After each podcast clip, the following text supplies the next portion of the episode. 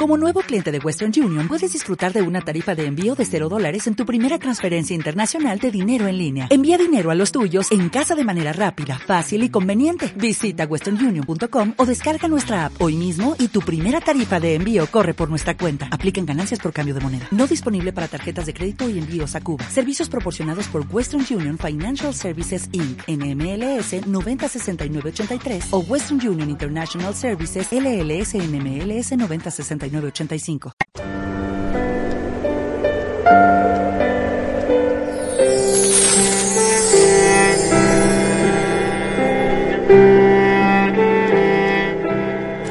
En aquel tiempo, después que se saciaron los cinco mil hombres, Jesús enseguida apremió a los discípulos a que subieran a la barca y se le adelantaran hacia la orilla de Bethsaida, mientras él despedía a la gente. Y después de despedirse de ellos, se retiró al monte a orar. Llegada la noche, la barca estaba en mitad del lago y Jesús solo en tierra. Viendo el trabajo con que remaban, porque tenían viento contrario, a eso de la madrugada va hacia ellos andando sobre el lago, e hizo ademán de pasar de largo. Ellos, viéndolo andar sobre el lago, pensaron que era un fantasma y dieron un grito, porque al verlo se habían sobresaltado. Pero él les dirige enseguida la palabra y les dice, ánimo soy yo, no tengáis miedo. Entró en la barca con ellos y amainó el viento. Ellos estaban en el colmo del estupor, pues no habían comprendido lo de los panes, porque eran torpes para entender. Palabra del Señor. ¿Cuánto necesitamos escuchar estas palabras? Meditar sobre ellas y sobre todo creer en ellas.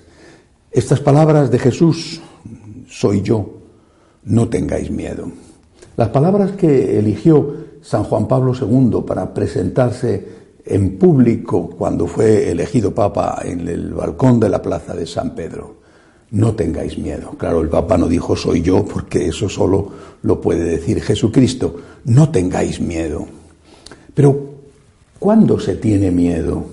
En aquel momento estaban en medio de una tormenta, es un hecho histórico, concreto, pero también es un gesto, un hecho simbólico.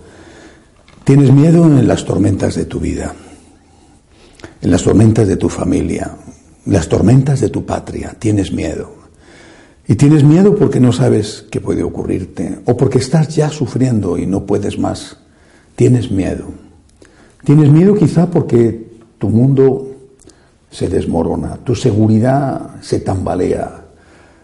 Tienes miedo porque a lo mejor las cosas, o a lo peor, las cosas en las que creías, las personas en las que confiabas, se han derrumbado delante de ti y te parece que estás con el vacío debajo de tus pies. Te parece que estás viviendo no ya en aquel mundo líquido del que hablaba San Juan Pablo II, sino incluso en un mundo gaseoso, donde, donde la solidez, la seriedad, la seguridad no existen y tienes miedo, tienes miedo. El miedo hace que la gente se quede paralizada, paralizada por el terror y, y el miedo hace a veces también que la gente reaccione con agresividad y con violencia. Por eso el Señor nos dice, no tengas miedo. Y nos lo dice a cada uno de nosotros, no tengas miedo. Nos parece que Él, que Él no está o que está lejos o que no le importamos o que no nos escucha. Bueno, también le pudo parecer a Él eso mismo cuando estaba en el huerto de los olivos o cuando estaba colgado de la cruz. Y sin embargo, en cada momento decía que se haga tu voluntad, le decía al Padre, en tus manos encomiendo mi espíritu. Por eso Él tiene autoridad para decirnos, no tengas miedo, confía, no tengas miedo. No se trata, por supuesto, de que no debamos hacer nada.